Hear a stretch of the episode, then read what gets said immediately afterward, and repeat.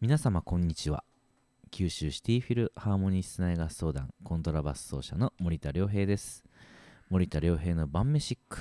えーこの番組はですね中川市にあります NRS ラジオからお送りしております。えー先週の放送ではですね私最初こんばんはと言っておりました。これはどうしてかと言いますと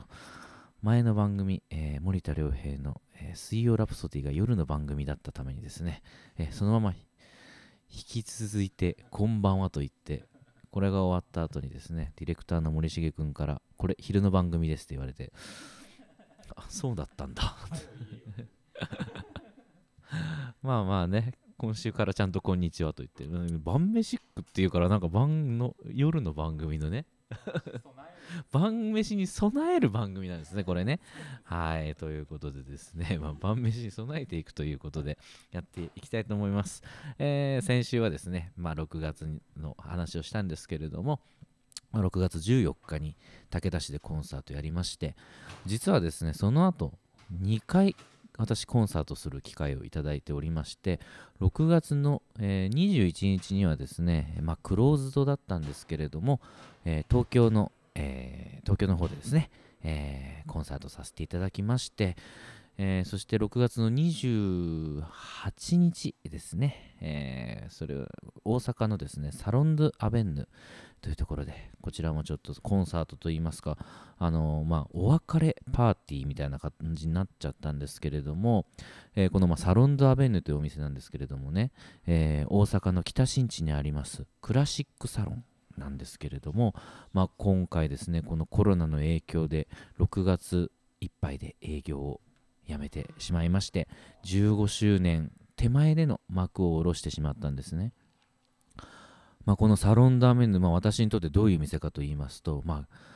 現在の私の活動の礎となっていると言っても過言ではないぐらい重要なお店でありまして、まあ、私あの京都市立芸大というところの大学院にえー23歳の時から行ってるんですけれ行ったんですけれどもその23歳の時にですねまあそちらのサロン・ダーベンヌさんでコンサートをさせていただきましてそこからまあコンサート身近なあ距離で届けるコンサート。まあこのサロンがだいたいまあ満席にしても30人40人いたらもうぎゅうぎゅうというぐらいのとってもあのコンパクトなスペースですので身近に音楽を届けるということをとっても勉強させていただいた場所で、まあ、毎月コンサート毎月のようにですねコンサートさせていただいたり、まあ、あとは5周年で、えーまあ、5周年の時はですね室内楽やらせていただいて10周年の時はですねその当時、えーやっていた森田良平ストリングスというですね弦楽器のチームと中西慶三さんのコンサートを大阪の泉ホールでですね、えーまあ、これも半ばプロデュースさせていただきまして、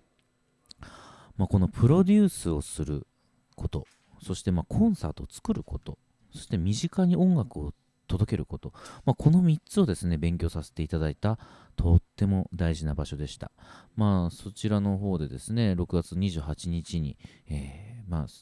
あのー出演したアーティストだったりとかですねお世話になった方々だけでの、まあ、小さなお別れ会といいますかその次に向けての、えー新たな一歩を踏み出す会がありまして、えーそちらの方でですね演奏もさせていただきました。まあということで少しずつ、えーまあ、コンサートの数も増えてはいるんですけれどもまだまだ、えー日常的な、ねえー活動には程遠いところではあります、えー近いところではですね7月の17日こちら竹田市のですね、えー竹田市城下町交流センターというですね本当に僕のお家の隣にある熊健吾さんがですね設計したすっごく素敵な建物がありましてそちらの方でコンサートさせていただきます。そして7月の19日はですね鹿児島県のですね湧水町というところにありますイマジンカフェというですねまあ名前の通りビートルズをモチーフにしたですねカフェがありましてこのイマジンカフェジョン・レノンが生まれた家ジョン・レノンが育った家をですねモチーフに作られてるんです。そのままです。移築してきたのかというですね。そして入るとですねどういうあのビートルズが出演していたキャバンクラブというですねライブハウスがあるんですけどもそのキャバンクラブのステージがそのまま作られているとですとてつもないとてつもない場所です。はいそちらの方でコンサートをさせていただきます。まあその間にもですね、まあ、竹田市の方にはまた週3日ほどいてで福岡の方にも週4日いるそういった生活を送っているわけなんですけれども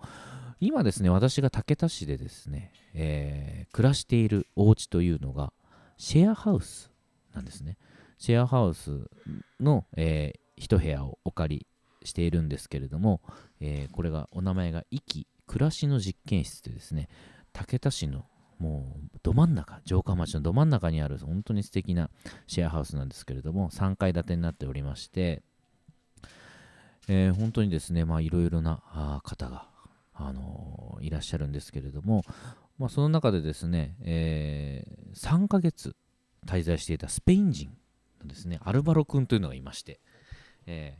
まあもう本当に彼はですね3月に本当は2週間ぐらい武田にいる予定が、まあ、コロナの影響で帰れなくなって移動ができなくなってですね結果的に6月の中旬までいちゃったというですね、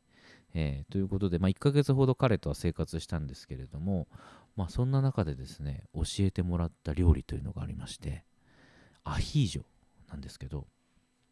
なんかアヒージョっていうとこうまあ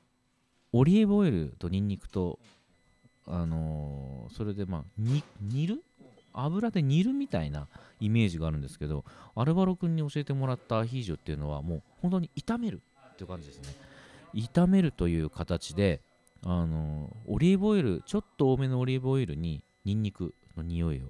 香りニンニクの匂い香りをね、えー、移して、えー、そしてあのー、まあエビ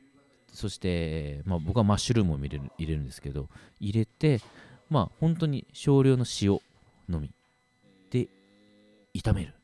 というですね。もうこれがまたですねシンプルでとっても美味しいんですね。はい。もうこれね本当にあのワインにもとっても合う、うん、アヒージョになっておりましてああとはねもう一番重要なのがですね生のパセリ。大量の生のパセリを入れるですね。もうこれが本当にもうパセリの香りとニンニクの香り。もうとってもね合うんです。刻んで刻んだパセリをですね。これは乾燥じゃなくてやっぱ生のパセリがやっぱりいいですね。はいということで。いやなんか今喋ってたらなんかこう作りたくなってきたな。今夜。うん今夜。それが晩飯。ックそうみんなが作りたくなる料理を紹介する。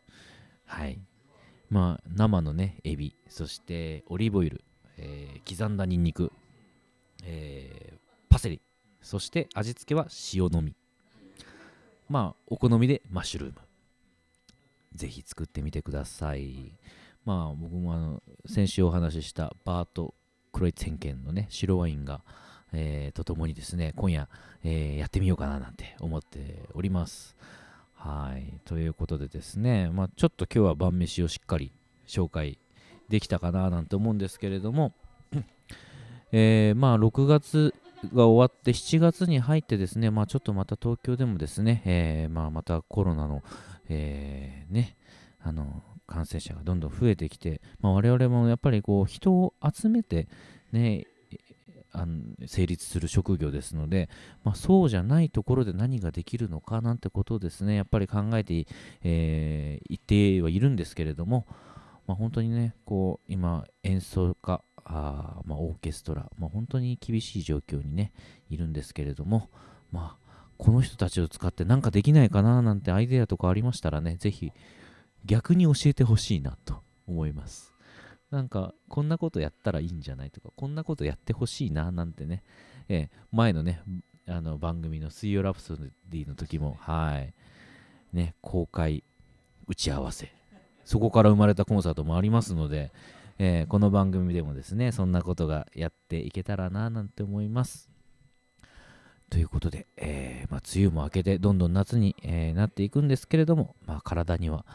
くれぐれもですね、気をつけて、えー一日一日を大事に過ごしていきたいなと思います。ということで、えー、また来週お会いできることを楽しみにしております。ここはおやすみなさいじゃないですね。また来週。